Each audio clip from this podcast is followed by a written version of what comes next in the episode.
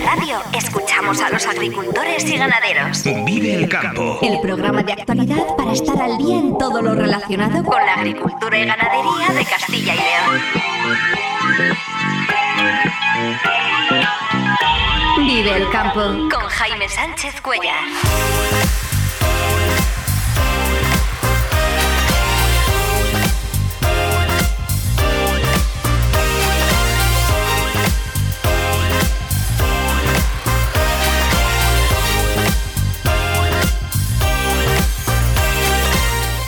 Buenos días, esto es Vive el Campo en Vive Radio. Hoy es miércoles 12 de enero y hasta las 7 y 50 de la mañana aquí contamos lo que está pasando en el sector agroalimentario y cómo afecta a los agricultores y ganaderos de Castilla y León.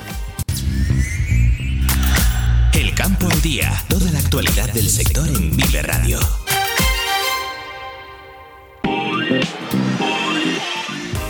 La contratación del seguro agrario sube un 16%. Agricultores y ganaderos han destinado más de mil millones de euros en el último año para asegurar sus cosechas. La primera vez que se supera esta cifra. En unos minutos entrevistamos a José Ignacio García Barasuaín, director territorial de Agroseguro, a quien preguntaremos eh, cuánto se han encarecido las pólizas este año. Unión de Uniones, la organización agraria donde se integra UCCL, la Unión de Campesinos, convoca una nueva tractorada ante el Ministerio de Agricultura el próximo 21 de febrero. La idea es repetir lo que hicieron el pasado 5 de julio con columnas de tractores que salieron desde distintos puntos de España. Y el gobierno confía en que el aceite de oliva frene la escalada de precios con la rebaja del IVA, una medida que de momento eh, no se contempla ni para el pescado ni para la carne. El ministro de Agricultura apunta al clima y al cambio climático como el gran factor inflacionista. Vive el tiempo en Vive Radio. Vamos primero con la previsión del tiempo para conocer eh, cómo van a ser las lluvias a partir del domingo. Nos lo cuenta eh, nuestro hombre del tiempo, Daniel Angulo. Muy buenos días. Hola, muy buenos días, Jaime. Muy buenos días, amigos oyentes de Vive Radio y Vive el Campo. Bueno, pues hoy hemos amanecido como esperábamos con cielos despejados. Ayer por la tarde ya vimos que se iba prácticamente desapareciendo la nubosidad, se iba retirando la nubosidad de gran parte de Castilla y León.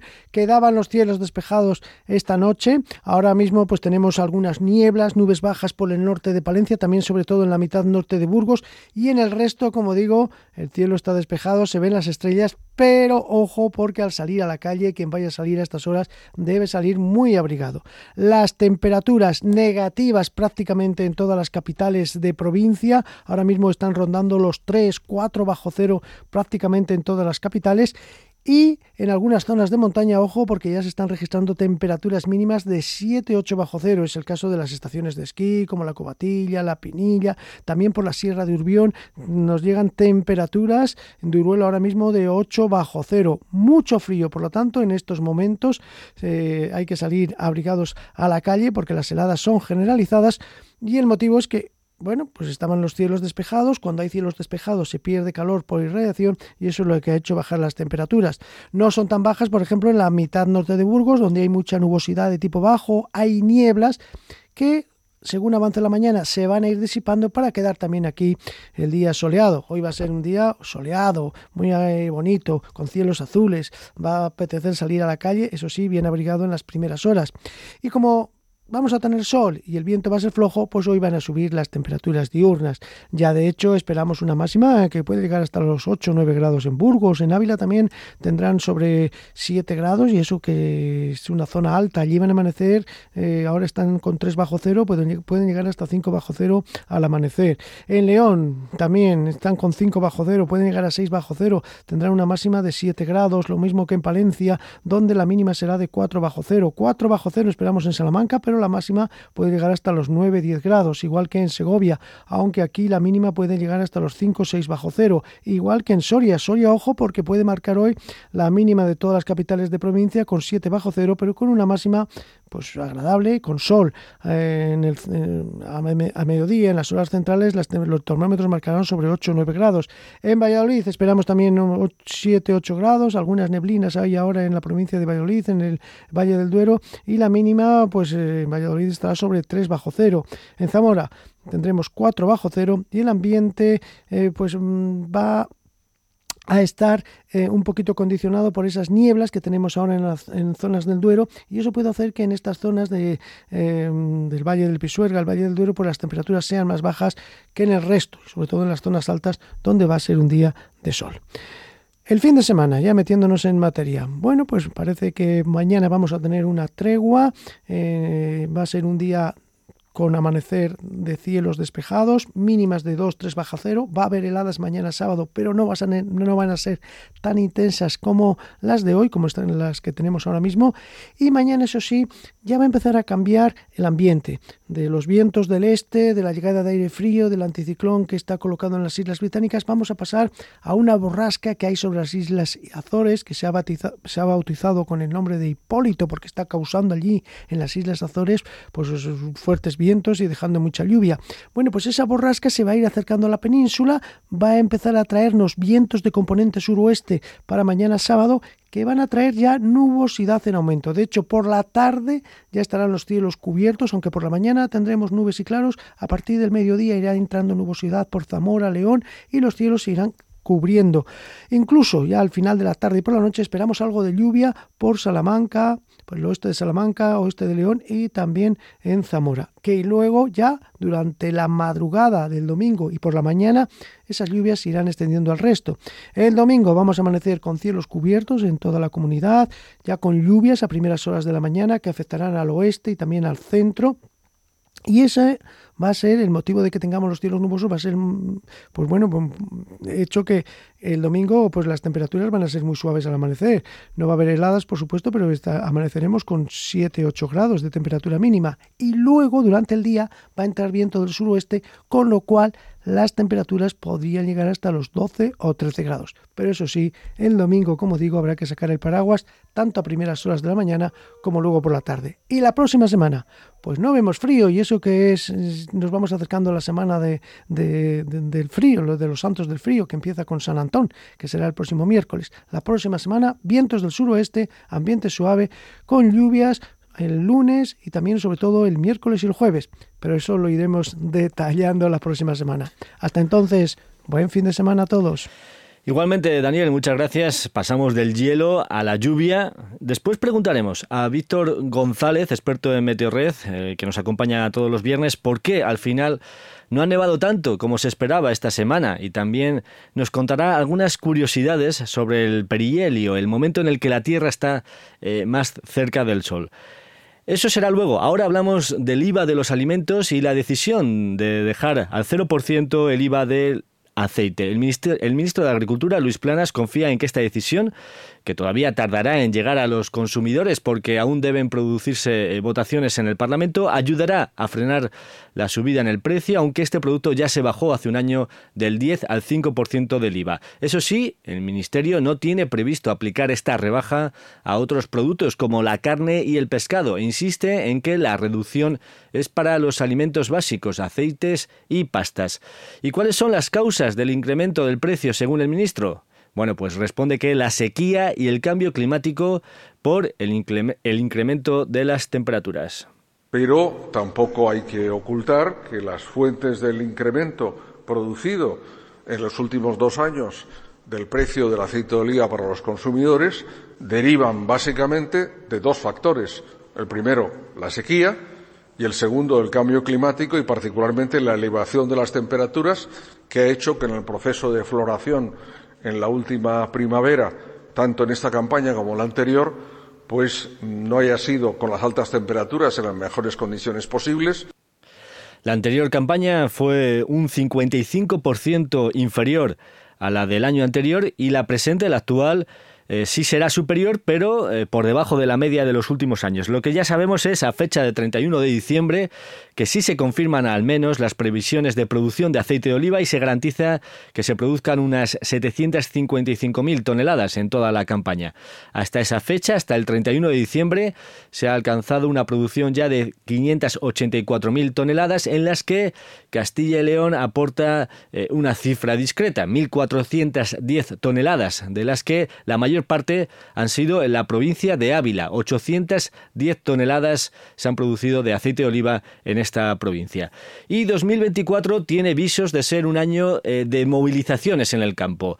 Eh, esta semana Saja anunciaba su intención de convocar al resto de organizaciones agrarias para salir a protestar a la calle y Unión de Uniones, donde se integra UCCL, la Unión de Campesinos, anunció ayer que convoca una nueva tractorada ante el Ministerio de Agricultura para el 21 de febrero, similar a la del pasado 5 de julio, cuando columnas de tractores salieron hacia Madrid desde diferentes puntos de la geografía española.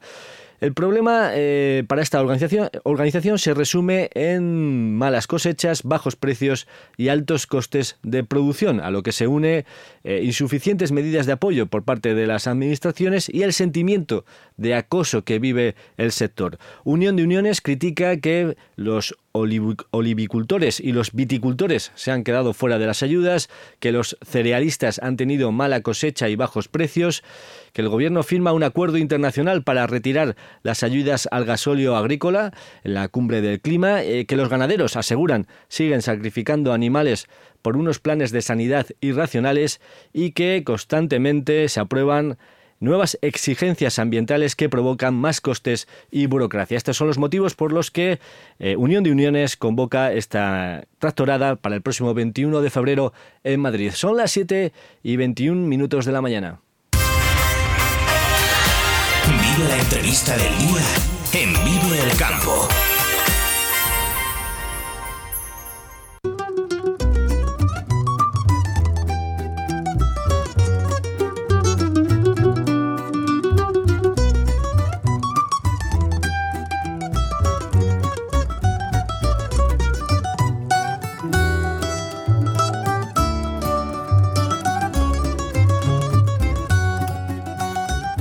Este año 2024 el campo español estará eh, más asegurado que nunca en su historia, ya que el capital asegurado ha marcado un nuevo récord por noveno año consecutivo y se sitúa en casi 17.000 millones de euros. Agricultores y ganaderos han destinado más de mil millones de euros a la contratación de los seguros agrarios durante el 2023, la primera vez que se supera esta cifra. Eh, José Ignacio García Barasoaín es el director territorial de Agroseguro. José Ignacio, eh, muy buenos días. Muy buenos días. Aumenta la contratación del seguro agrario con máximos históricos en 2023. Eh, explícanos cuál es el motivo. Bueno, pues efectivamente, como bien dices, ya este año, por primera vez en los 44 que tiene de historia el seguro, se superan los mil millones de capital, o sea, de, prima del seguro a, fecha de, ahora, a principio de año. Y bueno, pues eh, yo creo que, está claro que el cambio climático ¿no? y la serie de eventos eh, climáticos, la sequía, los pedriscos y las heladas que venimos encadenando cada año eh, consecutivamente, pues hace que el agricultor tenga y vea en el seguro la herramienta necesaria pues para mantener el riesgo de su explotación. ¿En qué sectores ha aumentado especialmente la contratación? Pues principalmente ha, subido en todos. ¿eh? Hemos visto tanto en hortalizas como en frutales, en cítricos, es decir, prácticamente en todos los cultivos que se contratan ahora a final de año, porque todavía eh, tenemos recorrido para seguir contratando a lo largo del año 24, pero las líneas principales que se, que se, que se contratan ahora hasta final del 23, la subida ha sido prácticamente en todos los cultivos, son unos más que en otros, frutales está en torno al 10, eh, hortalizas prácticamente más de un 12%, y aquí las que en Castilla y León pues tenemos eh, de mayor influencia, que son los herbáceos y, la uva, pues también estamos en torno a un 3 o un 4%, pero claro, ya estamos hablando de cifras en cereales que tenemos por encima del 85% de la superficie contratada está asegurada, con lo cual es muy difícil ya superar esas cifras de contratación, pero bueno, todavía nos quedan los seguros de primavera, que veremos a ver cómo evoluciona. Vamos a detenernos en los cultivos herbáceos por su importancia en Castilla y León. Eh, hablabas ahora de los módulos de primavera. El año pasado sí que disminuyeron, ¿no? Porque las condiciones climáticas que venía el año pues no acompañaban para hacer esos módulos de primavera, ¿no? Efectivamente, nosotros en los módulos de primavera en herbáceos, los módulos principales se contratan ahora, que es el módulo 1 y el 2, hasta el día 20 de diciembre, que son los módulos que nosotros llamamos a todo riesgo, es decir, tienen cualquier incidencia climática, está cubierta por, para el agricultor. ¿no? Y luego tenemos el módulo P y los módulos complementarios, que se complementan los kilos si la expectativa de cosecha el agricultor la ve por encima de lo que se le permite asegurar en estos módulos ahora de invierno pues tiene posibilidades de aumentar esa producción para riesgos como pedrisco e incendio excepcionales. El año pasado, este año pasado 23, pues ocurrió efectivamente que no había cosechas, con lo cual no había posibilidades de incrementar ningún kilo ni de implementar más kilos porque no lo estaban, ¿no? Y en el módulo P, que cubre pedrisco e incendio, bueno, pues también el agricultor aseguró, pero claro, con muchísimos menos kilos que los que hubiera sido un año, pues como el del 2020, que hubo cosechas y se, aseguraron pues por encima de 5.000 y 6.000 kilos de media por hectárea. Y eso, pues claro, un año que viene bueno, se nota esa contratación que aumenta muchísimo los módulos de primavera, los complementarios y el módulo P, pero este año pasado, por desgracia, pues evidentemente no, porque la cosecha no, no permitía esos complementarios. En cualquier caso, el, grueso de las contrataciones de los cultivos herbáceos son los módulos de otoño, ¿no? Sí, son los que, como te comentaba, son los, los de atorrio, es decir, que cubre aparte del periódico de incendio y los, y los eh, riesgos excepcionales que cubriría un módulo P o un módulo de primavera, incluye también lo que dentro del seguro está eh, denominado como adversidad climática, que precisamente es la sequía, la helada, el asurado, el golpe de calor es decir, lo, que realmente, pues para el agricultor en Castilla y León, ante una sequía o los años que estamos viviendo de sequía desde el 2017, pues tiene tanta importancia el cubrir su explotación como es la sequía. Eh, finalmente, eh, José Ignacio, ¿a cuánto han ascendido las indemnizaciones del seguro agrario eh, el año pasado? Pues a nivel de toda España estamos rondando por encima de los 1.200 millones de euros, principalmente debido a las sequías y las heladas en las líneas principales. Eh, es la primera vez que se sobrepasan los mil millones de euros de indemnización. Y aquí en Castilla y León, pues estamos hablando que solamente las líneas de, sin contar las ganaderas, pues entramos en torno a los 210 millones de euros, de esos 1.200, 210 vinieron para los cultivos de Castilla y León, destacando, como no puede ser de otra manera, los herbáceos por encima de los 190 millones la sequía. Eh, como este año ha habido fuertes indemnizaciones, eh, mencionas, ¿no? 1.200 millones de euros en el conjunto del país, eh, esos 200 millones, por encima de 200 millones en Castilla y León. ¿Esto supondrá un encarecimiento generalizado de las pólizas para los agricultores? Sí, sí, evidentemente. Es decir, el, seguro, como cualquier otro seguro, viene a través de, una serie, se calculan las primas a través de la siniestralidad que se va teniendo en la prima. Y efectivamente, este año los agricultores de Castilla y León y los del resto de España, que hablando de herbáceos o hablando de otras líneas, pero principalmente de herbáceos, que es la que ha sostenido en Castilla y León esa incidencia, la mayor incidencia, pues ya habrán visto todo el que haya contratado su seguro el día antes del 20 de, diciembre que ha subido la prima que, el seguro ha pagado. No, eh, eh, a, nivel media, es decir, hablando de media de lo que se ha subido en Castilla y León, estamos hablando de medias de 8 euros por hectárea, es decir, tampoco es una cifra que sea, pues eh, hablemos de Habrá, habrá agricultores cuando nos oigan que diga, pues ahí me ha subido 20 euros la hectárea y habrá otros que nos oigan y dirán que le ha subido 4. Pero la media realmente, eh, tratando de lo que es eh, Castilla y León, ha subido una media de 8 euros por hectárea, evidentemente. El, seguro tiene que tener prima suficiente para poder garantizar el pago, si no, no estaríamos hablando de un seguro, ¿no? El plan de seguros agrarios para este 2024, aprobado ya por el Consejo de Ministros, incrementa leo un 10% el presupuesto. Está ya se sitúa en 284 millones si no se tiene en cuenta las ayudas extraordinarias por la sequía y la guerra ¿no? que hubo el año pasado.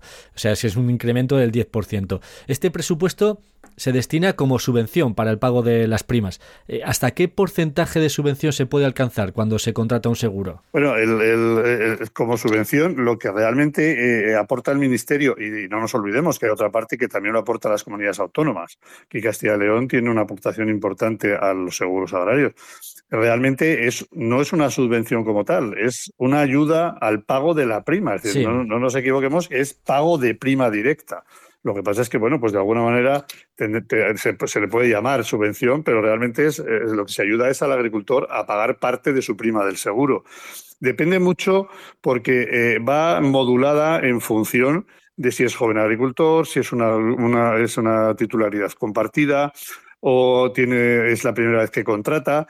Es decir, en función de, de, esa, de esa modulación, en esa lo que establece son distintos tipos de, ayuda en función de, esa categoría o de esa que tiene el agricultor. Si es, es, como decíamos, agricultor a título principal, si es una titularidad compartida, si es joven agricultor. Si... Entonces, ahí hay seguros que en función de según vayamos sumando, pues eh, irá teniendo más o menos subvención el agricultor. Pero lo que sí que está por ley no se puede pasar del 75% de la prima por, por Bruselas. Si hay un tope, no puede pagar, así como el año pasado, con esa, esa disposición adicional, todo agricultor se le subvenciona hasta el 75% de su coste de la prima, no se puede pasar ahí. Habrá agricultores de media aquí en Castilla y León, aproximadamente en un seguro de herbáceos, el agricultor paga aproximadamente la mitad de la prima, de media. De media la mitad de la prima y en casos excepcionales. O, podría llegar hasta, llegar hasta, el 75%. que, marca la Comunidad Económica Europea, sí para jóvenes agricultores o quizás... a, medida que va, a medida que vas sumando esas características, lo que se llama características del asegurado, pues vas teniendo mayor, mayor cantidad de subvención pero claro, nunca puede sobrepasar esos topes que tiene la Comunidad Económica Europea. En el balance de año de todas las organizaciones agrarias eh, se hace mención al seguro agrario y bueno, esto es una reivindicación eh, histórica año tras año, ¿no? Y se demandan eh, pólizas más asequibles y mayores coberturas. ¿Es esto posible? Sí, bueno, de hecho el seguro agrario es un seguro en el que las organizaciones agrarias tienen una, un papel vital. Es decir, hay, aquí en la, la comunidad autónoma de Castilla y León, como en el resto de comunidades autónomas, están lo que se llaman las comisiones eh, territoriales de seguros agrarios, en las que las, las organizaciones agrarias, las cooperativas, tienen voz y tienen voto, y ahí es donde ellos eh, pues aportan lo que necesitan de, del seguro agrario, las novedades o lo que creen necesario incorporar en, esa, en esas comisiones territoriales en las que está presente tanto la comunidad autónoma como el Ministerio de Agricultura, el Consorcio de Compensación de Seguros y Agroseguro, y ellos, es decir, las partes de las que se compone el seguro agrario en España, y ahí en, y en esos grupos de trabajo es donde se, designa y se realizan las mejoras que por parte de los agricultores se pretenden. Eso se lleva a grupos de trabajo nacionales en las que igualmente están eh, eh, representadas todas las organizaciones agrarias y cooperativas y en base a los estudios de viabilidad, tanto técnica como económica, de cualquier novedad que se quiera poner en seguro, si es viable con ese seguro, con ese estudio de viabilidad, se llevará adelante y si no, no. Es decir, eh, claro que el seguro está cambiando constantemente, se están cambiando coberturas, se están cambiando garantías, se están implementando nuevas eh, coberturas de siniestro. Es decir, que el seguro es un seguro vivo que tiene que ir adaptándose a las necesidades y al cambio climático, como comentábamos antes, pues evidentemente ha venido para quedarse. Es decir, no, no podemos obviar, y si obviáramos el cambio climático, creo que estaríamos equivocándonos de, de, manera clara. José Ignacio García Barasuaín, director territorial de Agroseguro, muchas gracias por acompañarnos esta mañana aquí en Vive el Campo y muy buenos días. Buenos días a todos. Gracias. Remolachero, arranca la campaña de contratación en Acor. Para empezar, te garantizamos 61 euros. Aseguramos el suelo de la rentabilidad sin renunciar a mayores ingresos, porque el beneficio se reparte entre nosotros. Confía en Acor. Somos Campo. En Vive Radio, escuchamos a los agricultores y ganaderos. Esta semana en Vive el Campo hemos seguido contando la actualidad del sector agropecuario.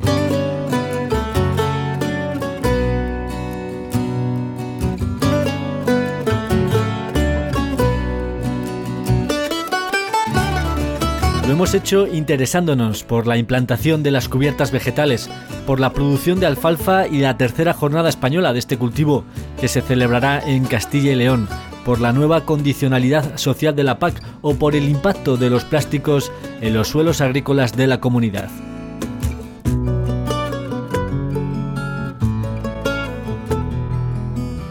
José Manuel Delgado, responsable del proyecto Cubibud de UPA para divulgar el uso de las cubiertas vegetales. Sin embargo, hay otros tres sectores eh, con una implantación mucho menor. El olivar eh, prácticamente está en torno al 30%, los frutos secos en torno al 18% y el viñedo poco más del 5%.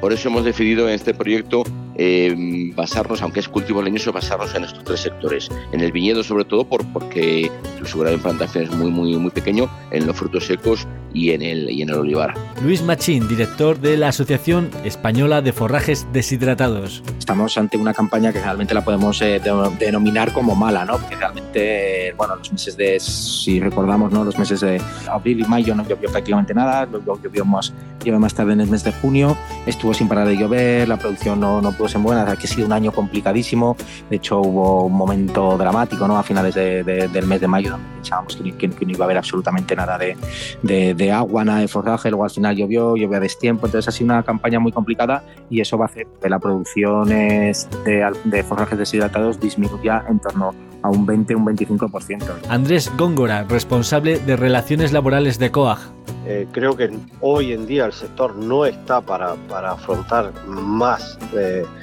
eh, giros de tuerca o apretarnos más las tuercas, pero sí, realmente mm, hoy en día la, la normativa laboral en este país está extremadamente compleja y se puede llegar a eso, porque al final lo que viene a decir la condicionalidad de la PAC no entra en el detalle, simplemente entra en que hay que cumplir con todas las normas, pero es que las normas laborales son infinitas prácticamente.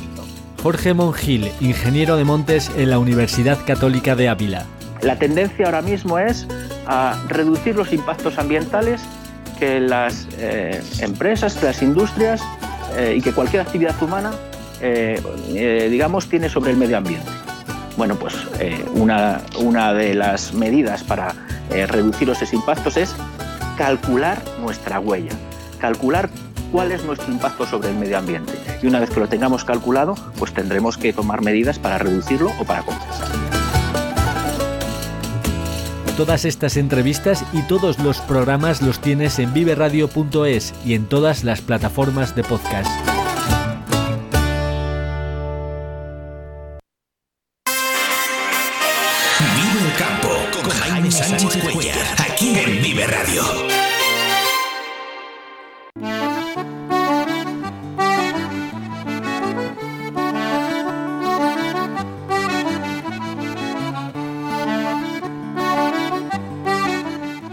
Habían anunciado nevadas importantes para esta semana, pero la semana ha pasado y han sido eh, mucho menores de lo previsto. Quizás eh, Víctor González, experto en meteorología de Meteorred, que nos acompaña cada viernes, tenga alguna respuesta sobre esto. Y también sobre algo que nos gustaría aprender hoy, relacionado eh, con la distancia actual entre la Tierra y el Sol, nos referimos al, al perihelio. Víctor González, muy buenos días. Hola Jaime, muy buenos días. ¿Por qué pensábamos que podía nevar esta semana y por qué finalmente ha sido eh, mucho menos eh, de lo esperado? Pues eh, efectivamente, nosotros teníamos mm, previsto que podía ser una nevada bastante nivosa desde principios de año, una, o sea, una, semana bastante nivosa que, mm, que, bueno, que al final no ha sido tal. Realmente lo que ha sucedido es que se han observado que a largo plazo las piezas encajaban bastante bien para un episodio de nevadas intenso en la península, de hecho, era una de las situaciones más favorables que teníamos.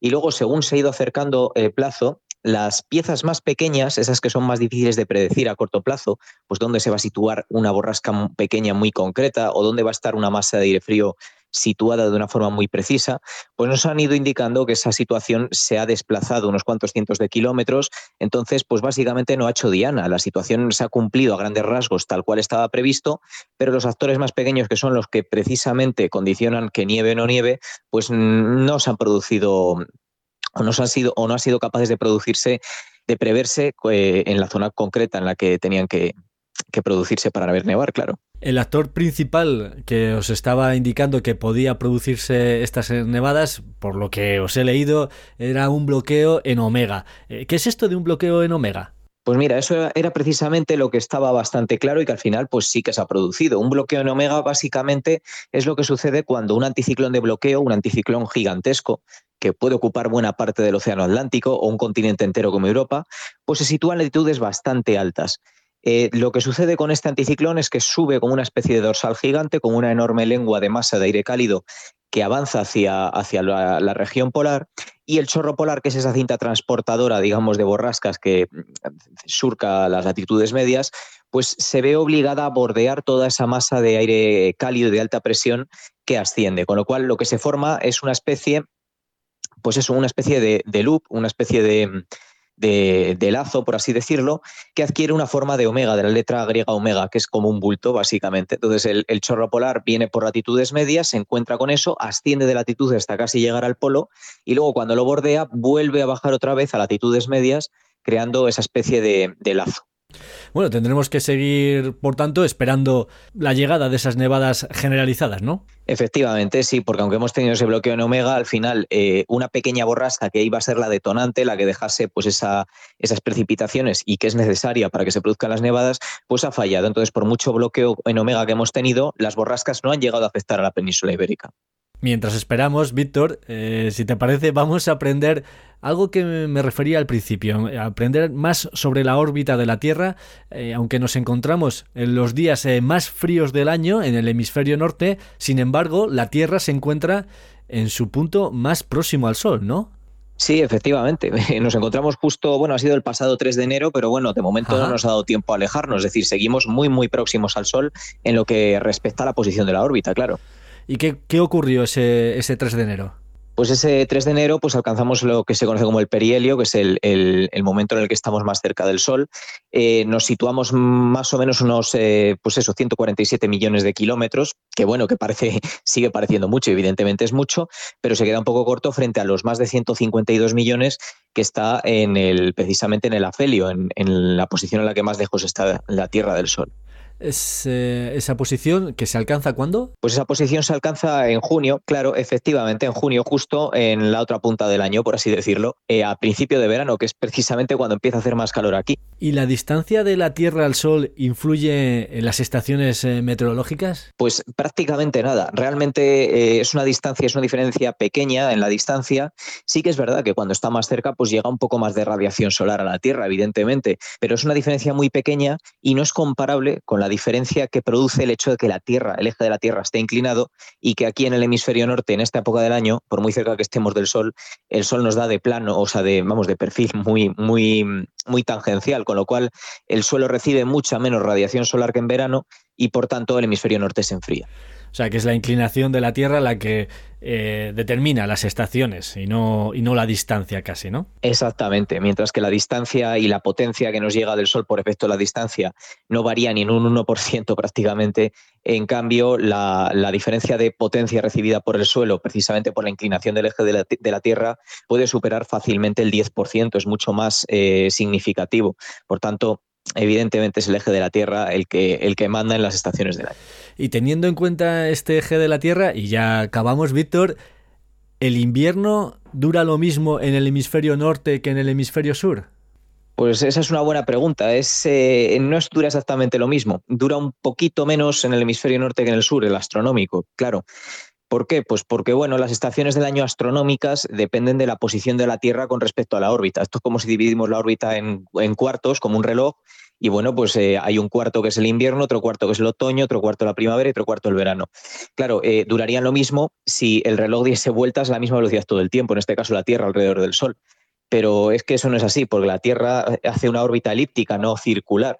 Por tanto, ahora precisamente que estamos más cerca del Sol, estamos en el punto más cercano, la órbita se mueve más deprisa, la Tierra se mueve más deprisa por su órbita. Esto tenía el efecto que comentábamos eh, el otro día de, que bueno que los atardeceres y los amaneceres no coincidían en el día más corto del año con cuando más pronto se ponía el sol, sino que había un pequeño desfase, ¿no? Pues esto es, es parecido, precisamente como la Tierra se mueve más rápido, el cuarto del invierno que tenemos aquí en el hemisferio norte, pues pasa más deprisa que el cuarto del verano que, tendremos dentro de seis meses cuando precisamente la Tierra esté más lejos del Sol. Por tanto, el verano va a tardar más en pasar, el invierno en el hemisferio sur, que coincide con nuestro verano, también va a tardar más tiempo en recorrerse y, sin embargo, ahora mismo, pues el invierno del hemisferio norte pasa más deprisa. Si fuera la, la, órbita circular, pues esto sería más eh, sencillo porque todo sería igual. Ahí sí que te hemos entendido perfectamente, Víctor. E-, efectivamente, si, durase lo mismo, o sea, si fuese circular, duraría todo lo mismo. También es decir que son unas diferencias pequeñas. Estamos hablando de 88 días en un sitio frente a 92 o 93 en otro. Entonces, eh, bueno, eh, son diferencias pequeñas, pero bueno, son diferencias y se, y se aprecian, claro.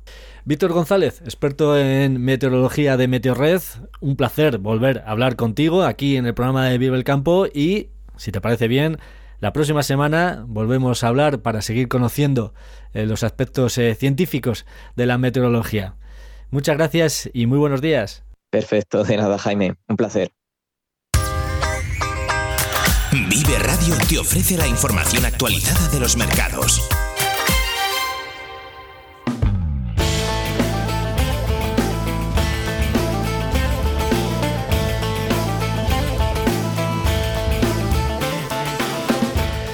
Conocemos ahora los precios medios nacionales de las hortalizas más cultivadas en Castilla y León, según los datos aportados por el Ministerio de Agricultura. Son precios eh, por kilos. El ajo a 1,47 euro con 47 céntimos se mantiene estable. La cebolla a 46 céntimos el kilo, baja casi 2 céntimos. El puerro a 69 céntimos, baja casi 3 céntimos. La zanahoria a 29 céntimos también repite precio y la patata sigue subiendo y el precio medio nacional que marca el Ministerio de Agricultura se sitúa en 41 céntimos, es un céntimo más que la semana anterior.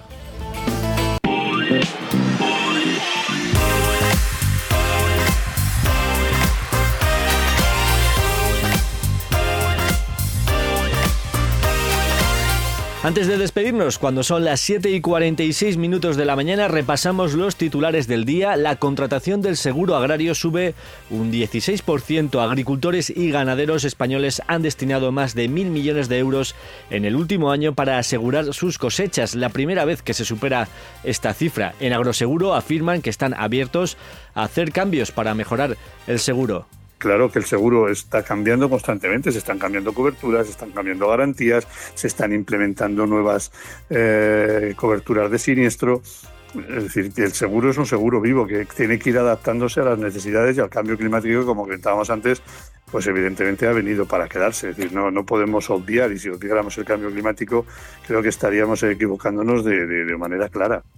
Unión de Uniones, la organización agraria donde se integra UCCL, la Unión de Campesinos, convoca una nueva tractorada ante el Ministerio de Agricultura el próximo 21 de febrero. La idea es repetir lo que hicieron el pasado 5 de julio con columnas de tractores que salieron desde distintos puntos de España, malas cosechas, bajos precios y altos costes de producción los principales motivos de esta protesta. El gobierno confía en que el aceite de oliva frene la escalada de precios con la rebaja del IVA al 0%, una medida que de momento no se contempla ni para el pescado ni para la carne. El ministro de Agricultura apunta al clima y al cambio climático como el gran factor inflacionista.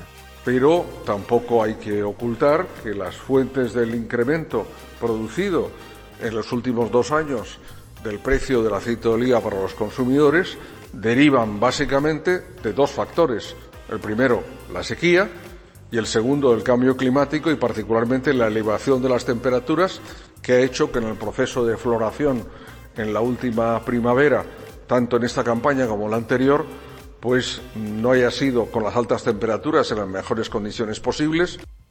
Y en el tiempo, las heladas de hoy darán paso a las lluvias que comenzarán ya el sábado por la tarde-noche en el oeste de la comunidad, en las provincias de Zamora y Salamanca, y el domingo se desplazarán hacia el centro. Y todo por la borrasca de nombre Hipólito, que traerá agua eh, los siguientes días de la próxima semana. Este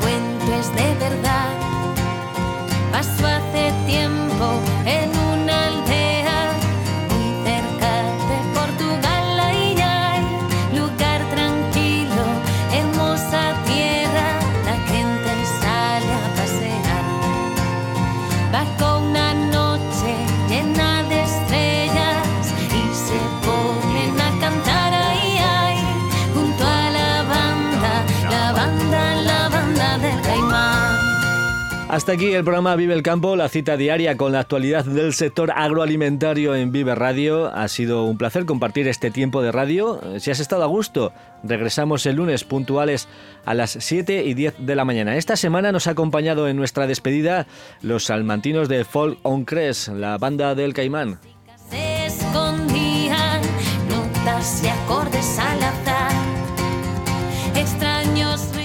En un minuto, servicios informativos aquí en Vive Radio. Un saludo de Ángel de Jesús en el control técnico y de quien os habla Jaime Sánchez Cuellar. Feliz jornada a todos los que vais a disfrutar hoy y el fin de semana del campo. Muy buenos días.